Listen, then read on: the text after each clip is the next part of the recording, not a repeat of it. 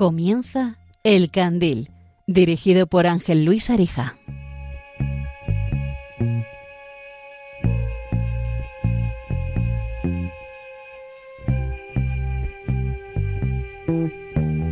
Quiero que veas el atardecer cuando el sol empieza a caer y tras él las farolas se encienden, el cielo se prende y se tiñe de tonos pastel. Que tengas el mundo a tus pies. Y también... Buenas noches, queridos oyentes de Radio María, y bienvenidos una noche más a este programa mensual llamado El Candil, el Candil de Radio María. Esta noche vamos a seguir hablando de la responsabilidad. Si nos siguieron en el último programa hace cuatro semanas, hace cuatro miércoles, pues acordarán que estuvimos en directo desde la Sierra de la Culebra, en un pueblo, un pequeño pueblo de la comarca de Aliste, en la provincia de Zamora. Desde allí comenzamos este tema de la responsabilidad, este valor acerca de la responsabilidad, y hoy queremos continuar con él, porque bueno, allí fue un poco más temático y fue dedicado especialmente a bueno, la responsabilidad que tenemos con los incendios o la responsabilidad civil. También tuvimos a, un sacerdote que nos habló de otro tipo de responsabilidad, ¿no? Más espiritual. Pero hoy queremos eh, centrarnos en una responsabilidad de otro modo. Así que, sin más dilación, les voy a presentar el sumario.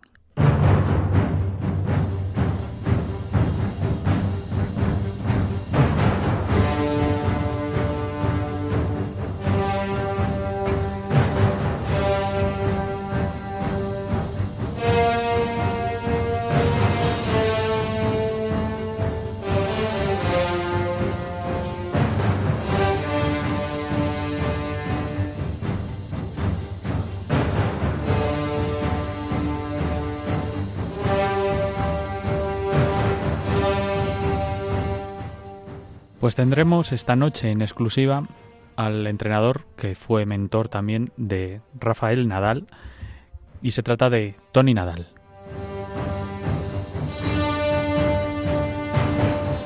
Recuperaremos el testimonio de Irene Villa, algunos de esta casa y otros de fuera de esta casa, para que nos hable también acerca de este valor que tratamos hoy. Y cogeremos también un, un, corte, ¿no? un audio que nos traerá Paloma Niño sobre el valor de la responsabilidad y la diferencia con la culpabilidad a cargo del actor Will Smith. Bienvenidos al Candil y disfruten.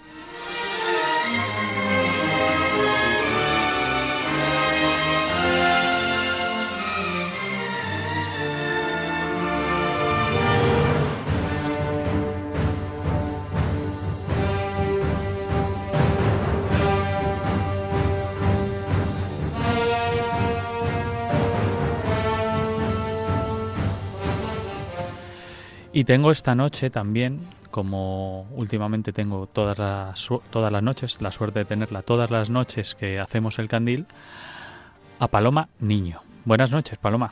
Buenas noches, Ángel Luis. Buenas noches a todos los oyentes. ¿Cómo pueden aportar los oyentes sus ideas en, para el Candil, para nuestros próximos programas? Pues especialmente les pedimos que, bueno, todos aquellos que quieran mandarnos sus comentarios o aportaciones lo hagan al correo electrónico a elcandil arroba radiomaria.es y luego como no estamos siempre presentes y pendientes de las redes sociales y bueno pueden buscar fácilmente el candil de Radio María en Facebook y el candil de Radio María igual todo seguido en Instagram y en estas dos redes sociales pues estamos normalmente eh, poniendo algunas publicaciones relativas al programa o al valor que estamos tratando en cada momento y también sobre todo esperamos que sea una vía de comunicación con nuestros oyentes.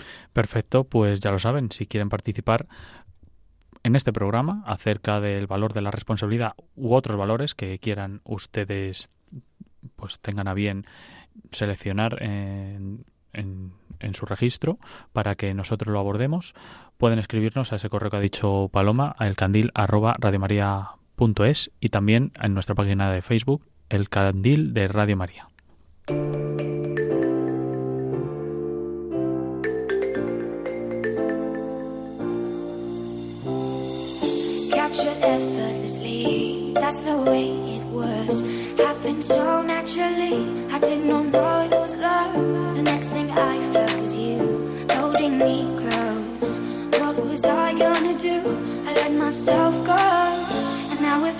Through the stars. I hope this night will last forever.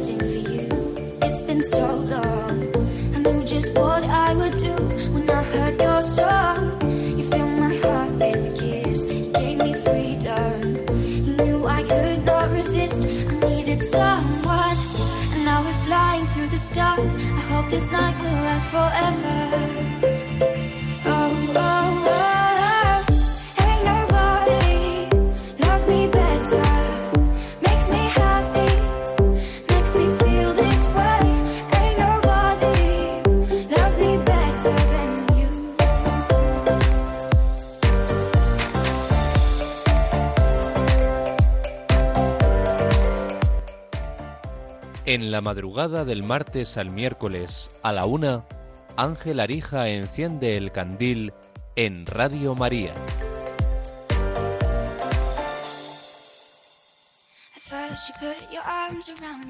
Tenemos esta noche en el candil a Tony Nadal.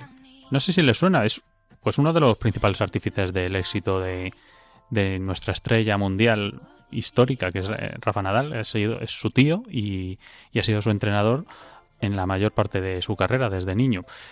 Mm, pero lo que más me gusta de Tony Nadal es, por lo que he leído de él, ahora le vamos a conocer enseguida, son sus reflexiones y su aportación acerca de los valores que transmite y que ha transmitido sin duda a Rafa Nadal y a todos los muchachos que sigue entrenando ahora en la Rafa Nadal Academy, que es donde, donde entrena, allí al resto de chicos, igual que lo hizo en su día con el pequeño Rafael Nadal. Buenas noches, Tony. Hola, ¿qué tal? Buenas noches. Bienvenido al Candil, muchas gracias por estar con nosotros. A ver si nos puedes dar un poquito de luz en este programa del Candil también acerca del valor de la responsabilidad, Tony, porque me gustaría comenzar, em, empezar a, preguntarte algo como cómo, cómo, llega, cómo llevamos a cabo, cómo implementamos la responsabilidad a los niños, o cómo lo sueles hacer tú, o cómo lo hiciste tú con Rafa, por ejemplo.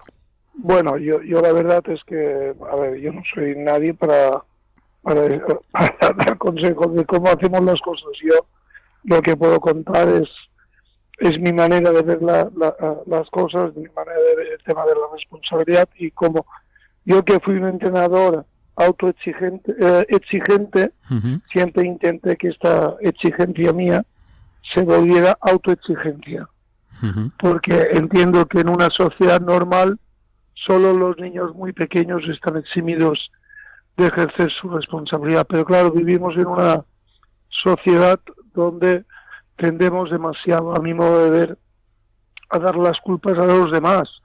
Si uno fuma y le deviene un, un cáncer de por fumar, pues le da la culpa al que hizo las cajetillas de oye, pues sea responsabilidad también tuya de no de decidir de fumar o no. Si uno pide un préstamo al banco y no lo puede pagar, también será responsabilidad tuya. Hmm. Y eso, claro, hoy en día, pues si lo dices parece que eres un retrógrado, ¿no? Hmm. Cada cual que asuma su responsabilidad, entiendo yo que evidentemente, pues eh, si uno da un producto que es uh, incorrecto, un producto uh, con engaño, pues evidentemente que tiene que asumir su responsabilidad, pero al final yo, por ejemplo, dentro del mundo del tenis, pues lo tenía muy claro. Yo intenté que Rafael alcanzara el nivel más alto posible, pero que fuera él el que sintiera su responsabilidad, no la mía. Eh, tanto a la hora de ganar, de perder, el tema es tuyo. Yo te puedo ayudar, pero si tú no, no ejerces tu responsabilidad, mal iremos en la vida. La, la verdad es que muy interesante eh, todo acerca de Rafa Nadal, pero sobre todo de la educación, que es de esto de lo que estás hablando tú, ¿no? De cómo ir, ir poniendo el castillo, ir construyéndolo desde abajo, ir diciendo, vale, vamos a ir asumiendo responsabilidades poco a poco en los niños. Entonces, en los niños y en, y en, y en los adultos, pero como cuando ya es Rafa Nadal, la gran estrella y el, y el gran tenista, digamos que mm, no se te puede ir la cabeza, pero la responsabilidad está bastante clara porque ya eres alguien como un referente. Pero- no, no, pero no es no es cuando es Rafa Nadal. Claro, eh, A eso iba. tenista. Yo, yo, por ejemplo, recuerdo, te contaré una anécdota hace años, cuando él tenía 17, 17 años, se presentó con cuatro croissants de chocolate antes de salir a, jugar un partido en París, en París-Bercy, y el manager, que es un extenista, me dijo, supongo que no le dejarás comerse eso antes de salir a la pista. Eh, hay que decir que tenía de los cuatro, eh, uno era para el manager, otro para mí, dos para él, y yo le dije, no, no, que se lo coma, que se lo coma, ojalá que se lo coma, que, que tenga dolor de estómago y que pierda, y que sepa, él sabe que no lo tiene que hacer, es su problema. ¿Entiendes? Yo eh, entiendo que en la vida yo te puedo estirar y, a- y ayudar y en un momento puntual, pero yo no puedo estar eh, estirando constantemente a alguien. ¿Qué pasa? Hoy en día yo tengo mi mujer que es profesora, sé cómo se actúa en, en los colegios, ¿no? Yo creo que tiene que haber más eh, disciplina desde la formación, tiene que haber un orden porque no queda más remedio, porque en una sociedad lo primero que tiene que funcionar es el respeto hacia, hacia todos. Entonces, claro, todo el mundo tiene que ser consecuente con sus actos y, y creo que nos tenemos que comprometer todos un poco, Ujú. porque si no es, es casi imposible que funcione bien una sociedad. Sí, por eso mm, tienes mucha razón y además mm, estoy muy de acuerdo contigo y por eso mm, te, te decía, claro, la responsabilidad cuando eres Rafa Nadal y eres una estrella mundial, parece que la vemos como mucho más diferente a la de un niño que acaba de empezar a, a jugar al tenis, pero realmente es la misma porque incluso pasa al contrario. Vemos a Rafa Nadal ayudando en, pues, en las inundaciones estas que hubo, ¿no? A él, me parece fue hace Sí. año y pico o dos Sí, años sí. y, y le vemos ayudando o le vemos eh, con un buen gesto con un recoge pelotas o con o, o- o perdiendo y dando la mano y felicitando al adversario o bueno otras muchas cosas que hemos visto de Rafa Nadal que, que le han llenado de, de decir bueno que, que, que deportista más humilde pese a lo grande que es que encima eso nos choca en lugar de mm, bueno por supuesto la, eh, la admiración va por, por encima pero pero encima llama la atención como diciendo, bueno, es que este hombre que es tan grande, mm, bueno, digamos que esa, No re- no esa, esa responsabilidad eh, se la podría ahorrar y es al contrario, es decir, él la tiene, la que- tiene desde pequeño. Yo, yo te diré, es que lo primero es que no hay nadie que sea tan grande en la vida, na- nadie. Ni el presidente del gobierno, ni nadie. ¿Sabes? Hoy en día todo el mundo es prescindible y bueno, nadie es grande. Rafael es puntualmente grande cuando ejerce de tenista, Hmm. cuando está en una pista, porque ha ganado lo que ha ganado, porque es uno de los mejores de la historia, pero cuando sale de la pista, pues es igual que los demás. No, Hmm. ¿Entiendes? Al final, eh, el tema para mí es mucho más simple. En la vida, a, a mí muchas veces me han asociado con, con un entrenador de esfuerzo. Yo no le pedí nunca a mi sobrino un esfuerzo extra. No, yo, yo le pedí que fuera consecuente con lo que había elegido siempre. Hmm. Que esto al final es ser responsable. Tú, tú en la vida tienes que ser consecuente. Si tú, tú puedes elegir esforzarte mucho o no, puedes elegir eh, querer ser un, un campeón o no. Las dos versiones son igu- igualmente buenas, Ujú. cada cual. Lo que pasa es que después tienes que asumir las consecuencias que ello implica. El que mi sobrino eh, desde, no sé, desde los 10, 11, 12 años, pues tuviera en mente el querer ser un gran jugador, ¿qué implica? Pues implica un trabajo, implica asumir tu responsabilidad en este trabajo, implica pues un esfuerzo, una, exigencia, lo tienes que asumir. El que no quiera hacerlo, me parece totalmente no- liti- lícito y me parece totalmente correcto. Lo que no me parece ya correcto es que después quieras tener las ventajas del que hace lo otro o el que elige ser un campeón que quiera entrenar como un uno que, que quiere a- hacer vida más placentera, no Ya. cada cual. eh, Ujú. Tienes que pagar un precio, tienes que, que, que asumirlo Mm. y, y, pa- y parte de, de tus principios. No, puede, no puedes, entiendo yo, en, en una sociedad adulta no se puede basar las cosas dando la culpa a los demás de, los, de lo que esté pasando Mm. constantemente. No, no, no. Y, En, eh, en una sociedad adulta de cada cual que asuma su propia responsabilidad, que es lo que toca. Sí, además va muy ligado con la coherencia, ¿no? Que, te- que tenemos que tener con, con nuestros actos también, pues y, y los objetivos, ¿no? Que también de que también hablas de ello en, en tu libro va todo un poco unido. A mí me llama la atención una, una cosa que leí en, en aquel libro de la fundación de lo que de verdad importa y en el que hablabas de de que una cosa que le exigías era exigirle eh, exigir como ilusión al principio de, de, de jugar, ¿no? ¿Se puede entrenar también eso? ¿Se puede entrenar? eh, Yo creo que todo en la vida se puede entrenar.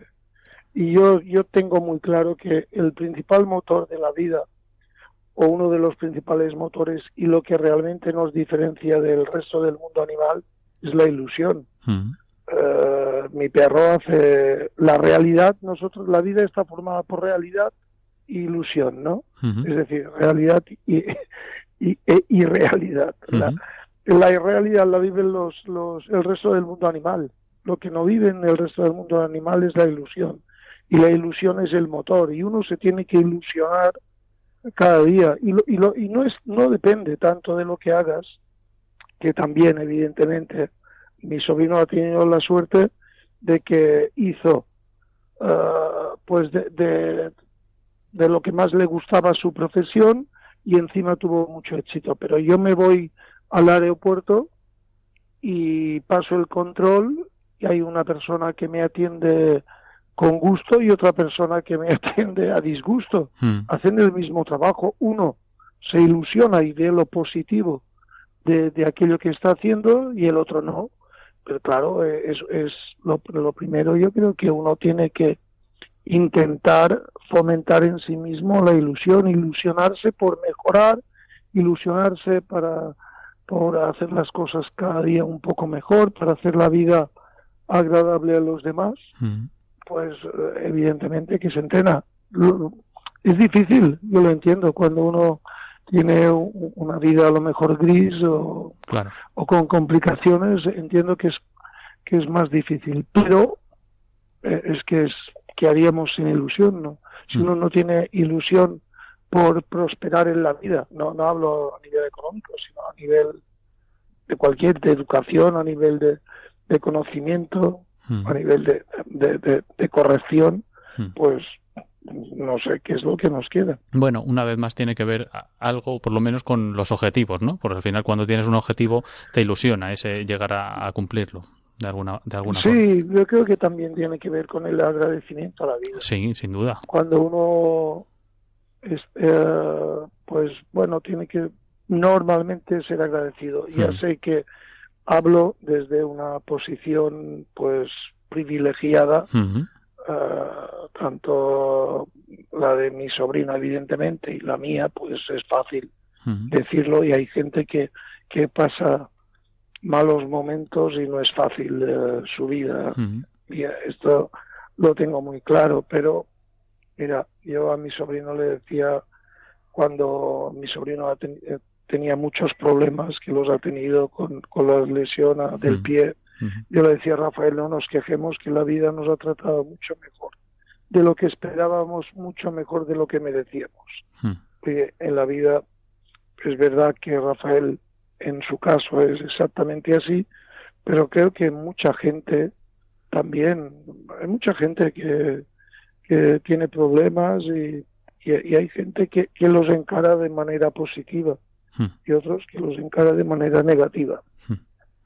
Sin, sin ninguna duda. Pero bueno, lo de la posición privilegiada también es relativo, porque hay muchas personas con una posición privilegiada y, bueno, han, han les ha acabado venciendo pues otras cosas, ¿no? Eh, me vienen a la cabeza actores internacionalmente famosos, cantantes, artistas, eh, muy con una posición muy privilegiada, habiendo, habiendo cumplido sus sueños incluso y que han acabado pues con su vida, que han acabado con depresiones muy grandes. Y entonces eh, hay que saber valorar y lo que tú dices, el, primer programa de, de, de, este de este candil de Radio María, que es en el programa donde estamos ahora, se dedicó al agradecimiento precisamente y a la gratitud porque es uno de los valores para, para mi entender claves para, para, que nace de los demás o, es que para mí es fundamental la gratitud en la vida. Hmm. uno tiene que ser esencialmente agradecido y empieza la gratitud con con los padres empieza la gratitud con, con todo. Con todo lo que vivimos tenemos la suerte de vivir en un buen país pues hay que ser agradecido Ahora bien, aparte de ser agradecido, hay que ser comprometido. Hay que ser comprometido con lo que uno está haciendo, porque yo creo que el compromiso también es fundamental en esta vida. Es ejercer la responsabilidad, porque, eh, y también es una cosa que le trasladaba constantemente a mi sobrino, hay que comprometerse, porque nosotros queremos el, el compromiso de los demás. Cuando tú vas al médico, faltaría más que no, no, no pensásemos que, que el médico se compromete con curarnos, con salvarnos, si estamos en una posición difícil, complicada, queremos su compromiso. Luego nosotros en la medida de nuestras posibilidades también tenemos que comprometernos. Hmm. Entiendo que es fundamental para que la sociedad avance. No puede ser que que un grupo se comprometa y el otro grupo no se comprometa. No, nos tenemos que comprometer todos hmm. para que todo funcione cada vez un poco mejor. Hmm. Estoy de acuerdo contigo. Oye, Tony, la responsabilidad en, general que le pides a tus pupilos o a Rafa si quieres en este caso lo podemos personalizar lo, como quieras porque al final es al final un, un alumno además de tu sobrino no yo yo pedí la misma a todos los chicos que entrené aunque el, objetivo de cada uno fuera diferente. Eh, yo ayer estaba entrenando con una con una niña que lo hace bastante bien de la academia, ayer o anteayer, y bueno, no, no entrenó como creo que debía entrenar. Yo le dije, párate, tal, después hablé con ella y le dije, mira, oye, no, no, no, hay que comprometerse con lo que haces y hay que, oye, y el tema de, va a depender de tú, de ti misma. Al final, tú estás aquí porque tus padres tienen una ilusión, porque hay personas que confían en ti, porque una federación confía en ti, porque hay mucha gente detrás de ti que pretende hacer un buen trabajo contigo, pues lo menos que podemos hacer es ser responsables de nuestro trabajo. Tú no puedes venir y, bueno, hoy tengo menos ganas, hoy me quiero concentrar o, mañana no, no. Hay todo un engranaje que, que, está montado para que tú, para que a ti te vaya bien. Entonces, no queda más remedio que tú también seas responsable de, tus actos y, bueno, y, asumirlo. Sin duda. Lo que, lo que te iba a preguntar eh, eh, en concreto era que si esa responsabilidad que le pides pues, a, esta, a esta alumna tuya, por ejemplo, es la misma que tú te exiges a ti para con ella. Es decir, que si tú, mm, digamos, que tu responsabilidad eh, como profesor es mm, la de abrirle los ojos o es tan alta como la que le exiges a ellos. O, entiendo que debe ser así, ¿no? Porque al final, si tú les exiges una responsabilidad... Sí lo he dicho muchas veces, mi sobrino tuvo la suerte o la mala suerte de tener a un tío muy exigente, pero él vio a un tío exigente conmigo también. ¿eh? Él vio a un tipo que a mí me daba igual que, era, que fuera domingo, día de fiesta, día de Navidad o día de Pascua. Hmm. El objetivo era llegar, el objetivo era entrenar. Y a mí nunca que mi sobrino me pidió para ir a entrenar, eh, no estuve dispuesta. Y no solo con mi sobrino, lo he hecho con mucha gente, porque a mí me gusta lo que hago y porque a mí me gusta avanzar en la vida. Entonces yo me marco unos objetivos en función, evidentemente, de la calidad de cada chico, pero es que si no, no me sentiría motivado de ir a entrenar. Es cierto que yo ya tengo una cierta edad y no es lo mismo, pues no tengo el mismo empuje que, que antes, pero yo cuando me voy y ejerzo de entrenador, intento colaborar en la medida de lo que sé y de mis posibilidades en que el chico mejore o la chica, ¿no? Entonces, yo entiendo que me comprometo, me comprometo, yo no, yo no voy, yo no entro, o muy pocas veces entrar en una pista de tenis eh, sin la voluntad de que el chico al que entrené o al que he entrenado, pues no mejore. Entonces, entiendo que me comprometo.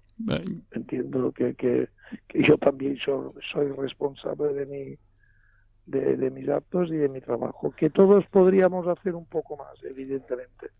Yo, no, claro, ¿dónde está eh, el, el, nivel eh, mínimo exigible o el nivel máximo? Claro. Pues es difícil eh, de determinar. Yo, yo, entiendo que por un lado, como dices tú, pues bueno, está la labor del entrenador y el de la formación y por otro lado está el de la actitud, ¿no? Estamos hablando de, de cada uno de los alumnos, de Rafa, de que tiene que sí. ir, ir, más intrínseca en, en, en, ser positivo, en bueno, en decir, bueno, vamos a exigirnos esta ilusión. Pero luego me, me sorprende una frase que tienes tú del, de el, en, lo que la, lo que de verdad importa, que te, te parafraseo ¿eh? en la frase que dice, sí. gente especial hay muy poca y normalmente no está entre el tipo de gente que triunfa. Yo diría que gente especial es Irene Villa, pero no Rafael. O sea, ¿qué tiene, qué tiene Irene Villa, por ejemplo, por poner un ejemplo que tú mismo pusiste, para otorgarle el, un, un, un, ser especial que digamos que le viene bueno, intrínseco ya, que es como que, que, bueno. te, que, necesita entrenar poco, que le viene dado, o sea, que, que ya es especial no, de por sí. A ver, no, a ver, porque Irene Villas eh, sufrió un, un problema uh -huh. mucho mayor de lo que ha sufrido mi sobrino y lo encaró con buena cara. Uh -huh. ¿Sabes? Eh, después de un atentado brutal de, de los de ETA, uh -huh. ella encaró con muy buena voluntad y con buena cara todos los problemas que tiene, problemas, eh, pues entiendo que esto para mí sí que no es fácil hundirse cuando uno ve, ve que le han tenido que seccionar o bueno por la bomba. Hmm. pues tuvo amputadas creo que ambas piernas pues es normal. Después cuando yo me refería a la gente especial pues no sé la madre Teresa de Calcuta debe ser especial. Hmm.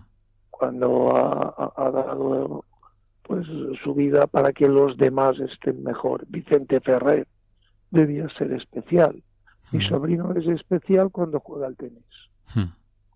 Mi sobrino y no le quito ningún mérito cuando juega al tenis. Es especial porque hace cosas que no las sabe hacer casi nadie, pero bueno, mi sobrino que te digo, creo que por encima de todo es buena gente, pero no es especial. Tal vez lo especial es que, porque mi sobrino actúa muchas veces, me han dicho, es muy humilde y yo digo, mi sobrino es normal, es un tipo que, que actúa como lo que es, una persona normal. Y eso debería ser lo habitual. Y hay mucha gente normal. Lo, lo que no hay tanta gente es gente que ha triunfado mucho que acaben siendo normales, yeah. actuando como normales. Mm. Mi sobrino ha triunfado en su actividad mucho, pero él se sabe normal. Mm. Entonces actúa como lo que es pero no como un tipo especial. Hmm. Bueno, es un poco especial también el, el haber triunfado tanto y que, y que, no se te suba a la cabeza o, o, por lo menos... No debería serlo. No debería, no debería. Mi sobrino, mi sobrino, sabe que se dedica a un juego, a pasar una pelota por encima de una red. Uh -huh. ¿Sabes? Nadie en esta vida es imprescindible. Nadie en esta vida yo creo que, que tenga razones suficientes como para sentirse especial o muy poca gente. Mm. Es verdad que, que, mucha gente eh, bueno, mucho no, pero hay gente que triunfa en la vida y algunos se destornilla porque se cree que ha hecho bueno. Es su manera de entenderlo. Yo no, no, yo no lo entiendo así. Yo entiendo, a Messi lo veo como un tipo especial cuando entra en un campo de fútbol, cuando sale, ya no. Hmm. a, a Rafael cuando entra, o Federer o, Djokovic cuando salen, ya Hmm. no. Pues lo mismo. Entiendo, entiendo la vida de esta manera. Pues mm, te agradezco mucho tu- tus aportaciones aquí, Tony, porque ha sido, ha sido fantástico tenerte en el, en el candil de esta noche para, bueno, para que nos, que nos hayas acercado un poquito más a Rafa Nadal y sobre todo al valor de la responsabilidad que es para lo que te traemos y porque creemos que eres un referente de, de eso y de, y, y de, y de haberlo Ah, ah. implementado. Bueno, a mí me gustaría acabar con en esto de referencia de la, de la responsabilidad. Sí. Y se lo decía, ah, la responsabilidad parte por no buscar excusas cuando las cosas van mal, cuando hay eh, cuando hay problemas. A mí en la academia me pidieron que escribiera algunas frases en el vestuario para motivar a los chicos y una de las frases que puse fue nunca una excusa nos hizo ganar un partido. Y yo Mm. creo que esto resume el tema de la responsabilidad. Cuando Rafael era pequeño y me, me- buscaba alguna justificación, alguna derrota, yo le decía no vayas por este camino, porque la, la vas a encontrar, siempre hay Mm. alguna justificación, pero no nos van a ayudar, entonces mejor que no vayamos por este camino. Mm. Al final, en, en la vida, tú, tú eliges lo, que quieres hacer y es verdad que ha- hay casos excepcionales de, gente que las cosas le han salido todo mal y estos tienen, tienen derecho a buscar excusas y, y, y- y, ah, ah, pues dar la culpa al infortunio. Pero la inmensa mayoría de gente no tenemos tanto derecho a, a buscar excusas, no. Yo, yo, a mí me molestaba mucho cuando Rafael era pequeño la queja. Me molesta mucho la queja porque Ah, además queja. he podido comprobar que la inmensa mayoría de gente que se queja mucho es la gente que está menos dispuesta a hacer las cosas para cambiar su situación. Y creo que en la vida uno tiene que aprender, bueno, yo hago todo lo que esté en mi mano para cambiar mi situación y a partir de aquí pues me voy ya con la tranquilidad eh, sabida de que bueno hice todo lo que estuvo en mi mano no no supe más no estoy obligado a más. Y eso pues creo que Sí, sí, sí, sin duda. Lo, que pasa es que es la responsabilidad. podemos hablar eternamente de esto, pero hay gente, yo pienso eh, que hay gente más mm, preparada o más predispuesta para asumir esa ese mea culpa, esa ese decir, bueno, pues no me ha salido, pero sigo intentando. Y bueno, como las anécdotas, las anécdotas estas que has contado tú en, en el libro, ¿no? Que decía Ra- Rafa incluso que una vez que, que la raqueta no, Sí. no la raqueta estaba rota y el tío seguía, seguía y decía, oye, pero ¿no te has dado cuenta que la raqueta está rota? Y dice, no, es que mm, yo ya estoy centrado en que, mm, en que lo tengo que No. dar y la culpa a lo mejor era mía y yo tengo que meter la pelota, aunque la raqueta esté No, rota, me da es igual. que- es, que, es que él me contestó, bueno, cuando yo le dije, me puedes decir que un tipo después de tantos años de jugar al tenis no sabe ver cuando su raqueta está rota. El Hmm. tío me contestó, estoy tan acostumbrado a tener siempre la culpa yo, Mm, que para nada me hubiera imaginado que era la raqueta la que me hacía jugar mal. Hmm. Él creció de esta manera porque yo creía que de esta manera le ayudaba porque yo he visto a mucha gente, pues enseguida que las cosas van mal, pues buscar excusas por aquí o por allí, y sé que no es un- que es un mal planteamiento de la vida. Entonces, como yo no yo no hice nunca en una pista de tenis nada que no creyera que era bueno fuera de ella, mm. ni fuera de ella no apliqué nada que no hubiera podido aplicar dentro de la pista. Hmm. Entonces siempre hacía lo mismo. ¿Sabes? Yo intenté el- que mi sobrino llegara a un buen desarrollo profesional a través de un buen desarrollo personal. Pues eh, yo creo que lo has hecho muy bien hasta ahora. O sea, qu- quiero decir que ya... Imagínate tener a un buen jugador. Sí, sí, claro, también, bueno, claro, todo, obviamente el mérito principal es el del protagonista, pero... Eh, eh, el único. Pero no, el único no, el único seguro que no, porque siempre un, un mentor y alguien que te apoye desde el principio y que te haga y que te haga unos principios férreos y fuertes con los que estés toda la vida ya con ellos, porque yo me imagino a Rafa con 80 años, no me lo imagino muy diferente ahora. Me, lo imagino igual. Hombre, a, lo, mejor ya no gana el Roland Garros, pero... pero por lo demás me lo imagino parecido. Pues Tony, muchísimas gracias por, por, estar esta noche con nosotros en el Candil. Te lo agradezco muchísimo. Sigue haciendo ese magnífico trabajo que estás haciendo, que sigues continuando haciendo en la Rafa Nadal Academy y a ver si a ver si nos sale algún otro, algún otro Rafita y si no nos sale, por lo menos que nos salga con los mismos valores. Muy bien, muchas gracias. Muchas gracias Tony Nadal esta noche con nosotros en el Candil. Un abrazo Tony. Gracias.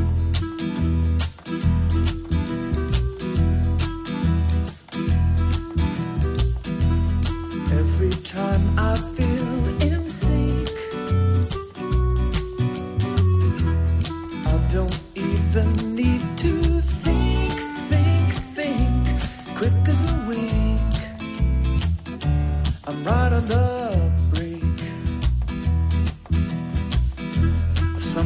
I have never seen.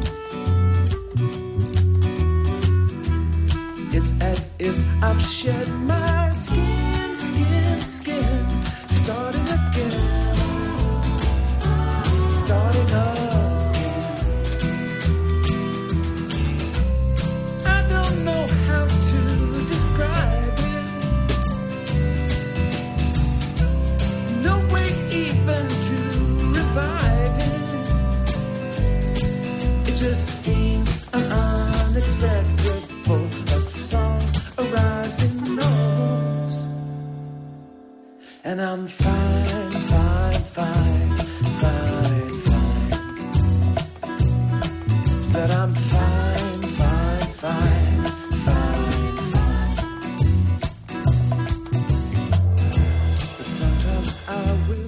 Están escuchando El Candil con Ángel Luis Arija.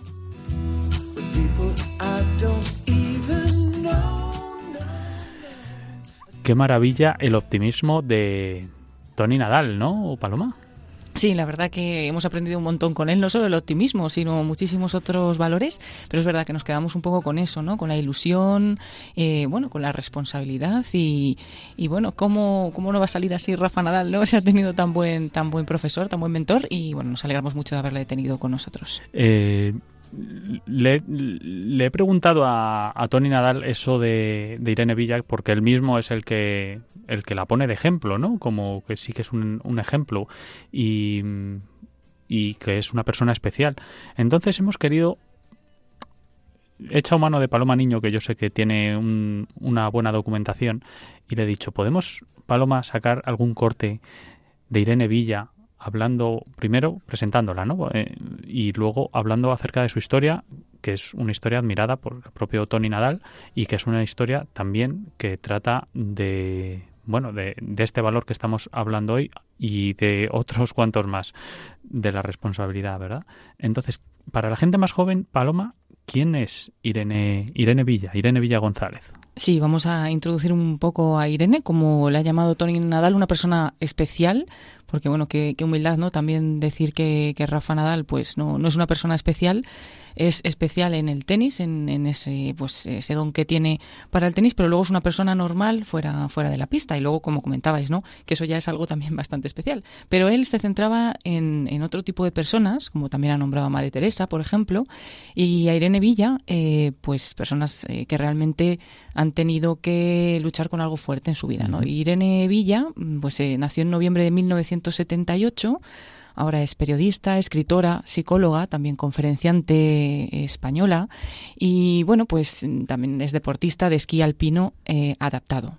¿Y por qué adaptado? Porque a los 12 años sufrió un grave atentado de ETA junto a su madre y como resultado de la explosión de una bomba perdió dos piernas, las dos piernas, y perdió tres dedos de la mano izquierda.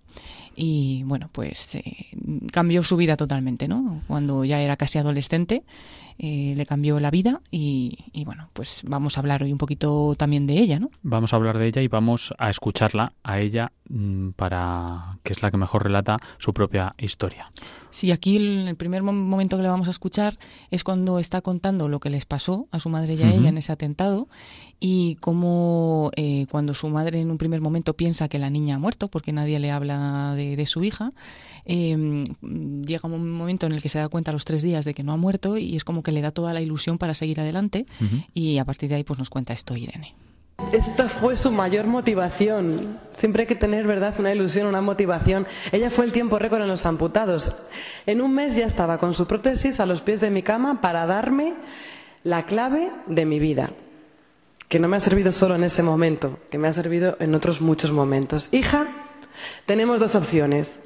La primera es vivir amargadas, sufriendo, maldiciendo a los terroristas, que tenemos todo el derecho del mundo para hacerlo, por lo que nos ha ocurrido. Pero hay otra opción, que es mirar hacia adelante con alegría, con optimismo y recuperar nuestras vidas. Lo que decidas, yo estaré contigo. Yo con 12 años lo tenía clarísimo. Mamá, ya me lo he pensado. He nacido sin piernas. La verdad que no fue tan fácil, por supuesto, porque pasar de esto a esto en plena adolescencia, cuando uno más se fija en su cuerpo y sobre todo cuando te apasiona el deporte y tu vida es pues la natación, las bicicletas, eh, la playa, bueno, todo. Mi hermana decía también, bueno, pues, y también con mi padre hacía escalada. Él pasó de sostener mi mano, como veis aquí, para enseñarme a escalar, a no separarse de la cama del hospital las 24 horas del día de los siete meses que estuve hospitalizada. Yo tampoco le ayudé a mitigar su dolor, porque cuando supe lo que me había pasado, le dije, papá, ¿y quién me va a querer estando así? Menos mal que enseguida cambié el foco, que eso también es importantísimo, no lo que te pasa, sino lo que tú te enfocas. Si te enfocas en lo que te falta, en lugar de lo que tienes, si te enfocas en lo que has perdido, en lugar de la esperanza de lo que pueda venir, pues yo decidí enfocarme en aprobar el curso. Y mi obsesión era aprobar octavo de GB. Y además tuve tanto cariño, tantas visitas, tantos premios. ¿No os imagináis la de gente que pasó por ahí? Y el premio de Niños de Europa, de manos de la mismísima princesa de Gales. La verdad que fue todo maravilloso y estaba, como dicen, entre algodones, imposible caerme.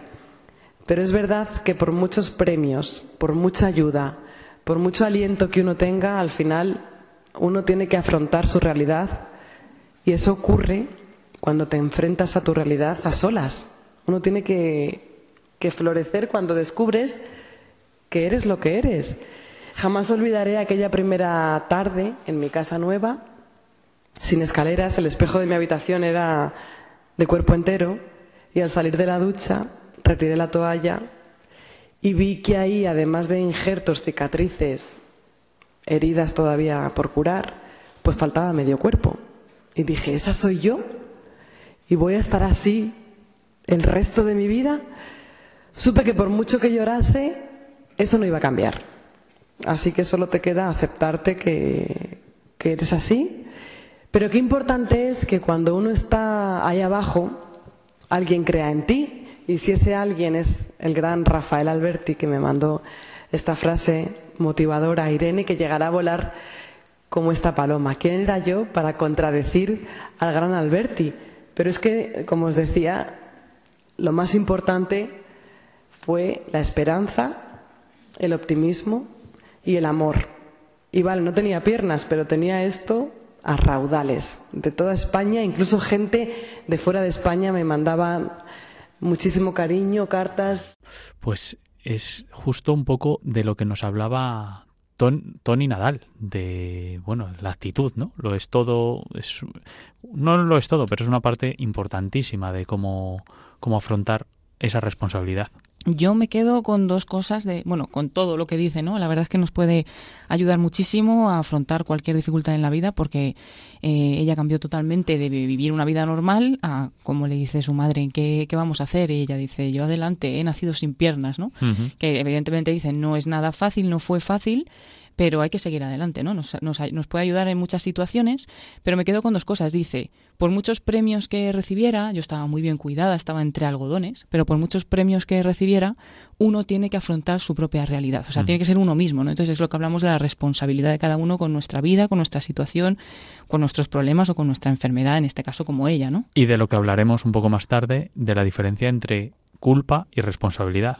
Obviamente los terroristas fueron los que tuvieron la culpa de que ella se quedara sin piernas, pero eso no elude la responsabilidad que tú tienes que tener a partir de entonces con tu vida. Eso es, y entonces no podemos quedarnos, bueno, ya salió porque le apoyaron muchas cosas, le acompañó mucha gente, como dice, recibía cartas, eh, creían en mí y tenía tres cosas, dice, esperanza, optimismo y amor. Sí, pero mm. en el fondo, como ella dice, tienes que afrontar tu propia realidad.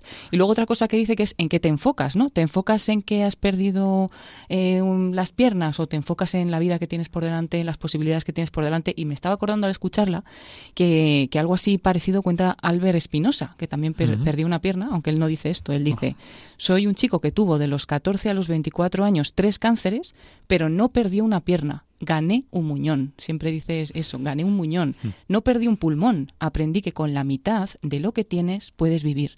Y como el hígado me lo quitaron en forma de estrella, pues siempre digo que llevo un serif dentro de mí. O sea, es ver la parte buena de las cosas hasta de las más complicadas, ¿no? Cambiar la mirada y cambiar el enfoque. Importante es eso. Vamos con un, un segundo corte, Paloma, si nos da tiempo, de, de Irene Villa acerca de, bueno, también todo vinculado con, con los valores y la responsabilidad también. Si ellos pueden, yo por qué no. Fue, fue muy revelador ver a gente amputada que caminaba, porque ese era mi objetivo, tener una vida normal y poco a poco pues, pues fui alcanzando metas incluso más grandes de las que me podía imaginar. Y lo principal y lo más importante fue no sentirme víctima, porque esos sentimientos que genera no ayudan en absoluto. El primero de ellos es la tristeza. Significa sentirte abatido, derrotado, incluso antes de empezar a luchar. Así que no podía permitirme ese lujo. El miedo es la inacción y ahuyenta el amor, que es el motor del mundo. Tú decides con qué actuar, con miedo o con amor. Ambas eh, imposibles, son incompatibles. La culpa. ¿Quién se merece que le pongan una bomba? Perder un ser querido. Cosas a veces ocurren inexplicables. Pues no hay culpables ni tampoco uno mismo. La queja. ¿Qué pensáis de la gente que se queja? Pues eso mismo pensarán de vosotros si os quejáis. Así que no vale quejarse. Y el peor veneno del alma es la ira. Porque si quieres ser feliz un día, véngate. Pero si quieres ser feliz para siempre, hay que perdonar. El perdón yo creo que es la base de una vida de amor y una vida plena. Y el perdón empieza por ti, por uno mismo, porque a veces no somos conscientes de que algo en nuestro interior no nos lo estamos perdonando y eso nos está limitando de alguna forma. Hasta que uno no lo descubre y, deja de ser su mayor juez, no puede alcanzar esta, esta paz interior, que yo creo que es la base de, de una vida plena, de cualquier vida alegre. Además es que perdonar, mucha gente me dice, ¿no? ¿Cómo lo consigues? Porque me quiero liberar. Es, es cuando tú perdonas, estás libre y descubres, además, que el prisionero eras tú porque no perdonar significa estar atada a la persona que te ha hecho daño. Yo bastante privilegio le había dado ya a los asesinos con haberle dado partes de mi cuerpo, como para encima también darles mi paz interior, mi alegría, mi estabilidad emocional, mi esperanza, mi fe. Para eso lo que tuve que hacer fue romper el vínculo con el asesino perdonándole. Es la única forma de dejarle ir de tu vida. Fuerte, ¿no? Qué fuerte el testimonio y qué importante el, el no tener el odio metido en el cuerpo para dejarte avanzar a ti mismo y darte una nueva oportunidad, porque si con él o con la ira de la que habla Irene Villa, al final no puedes progresar. Qué, qué testimonio tan fuerte y tan, tan auténtico y tan bonito.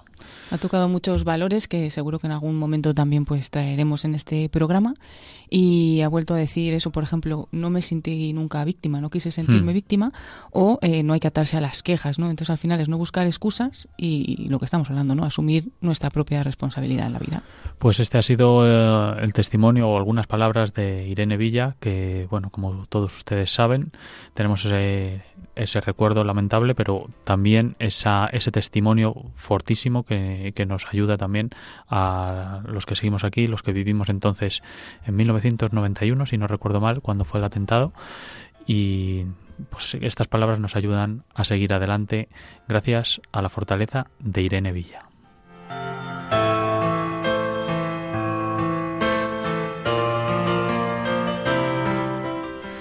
Y como lo prometido, lo prometido es deuda, queríamos mm, dar paso a unas palabras que tuvo Will Smith, el, el polémico Will Smith, dicen algunos, pero que a mí me encanta como actor y que en algunos momentos de lucidez tenía unas cosas muy buenas acerca precisamente de esto, de la responsabilidad y la diferencia entre la responsabilidad y la culpa. Este, estas palabras nos las va a traducir ahora Paloma y enseguida las comentamos. I was just uh, having a debate with a friend of mine, and we got stuck on the difference between fault. Estaba teniendo un debate con una amiga mía y nos detuvimos en la diferencia entre culpa y responsabilidad. Ella repetía, es la culpa de alguien, es la culpa de alguien.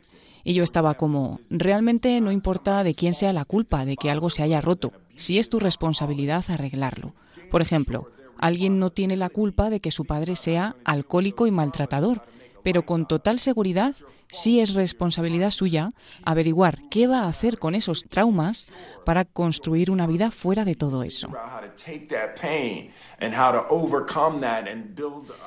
No es tu culpa si tu pareja te engañó y arruinó tu matrimonio, pero con total seguridad sí es tu responsabilidad averiguar cómo llevar ese dolor y cómo superar eso para construir una vida feliz para ti. Culpa y responsabilidad no van juntas, apesta, pero así es. Cuando alguien tiene la culpa de algo, queremos que sufra, queremos que sea castigado, queremos que pague, queremos que sea su responsabilidad arreglarlo, pero no es así como funciona especialmente cuando es tu corazón. Tu corazón, tu vida, tu felicidad son tu responsabilidad y solo tuya. Mientras sigamos señalando con el dedo y nos empeñemos en seguir buscando al culpable de algo, seguiremos condenados y atrapados en el victimismo. Cuando estás en el victimismo, estás atrapado en el sufrimiento. El camino de salida está en tomar la responsabilidad.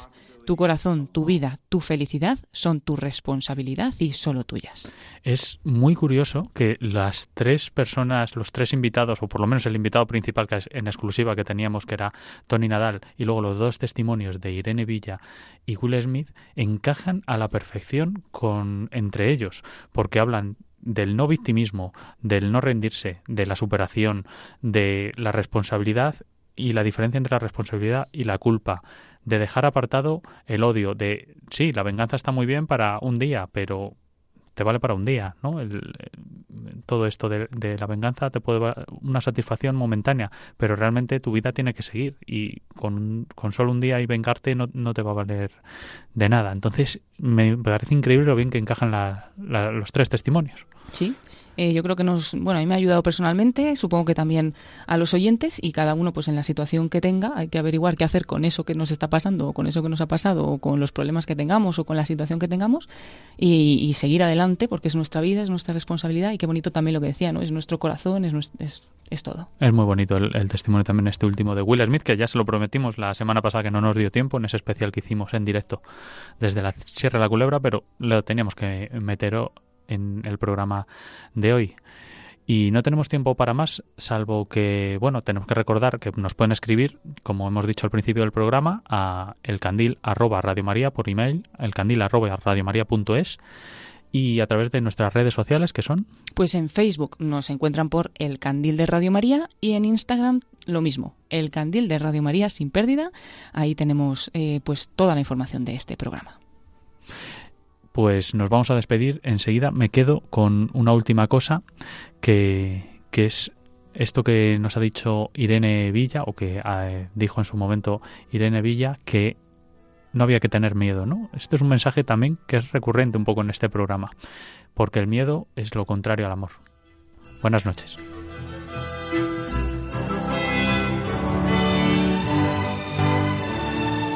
Que nos volvamos a ver. Déjame ver cómo me ven tus ojos. Ven. Quiero decirte que si hablamos de mirar, los ojos son de quien te los hace brillar. Quiero que nos volvamos a ver. Déjame ver cómo me ven tus ojos. Quiero decirte que si hablamos de mirar, los ojos son de quien te los hace brillar.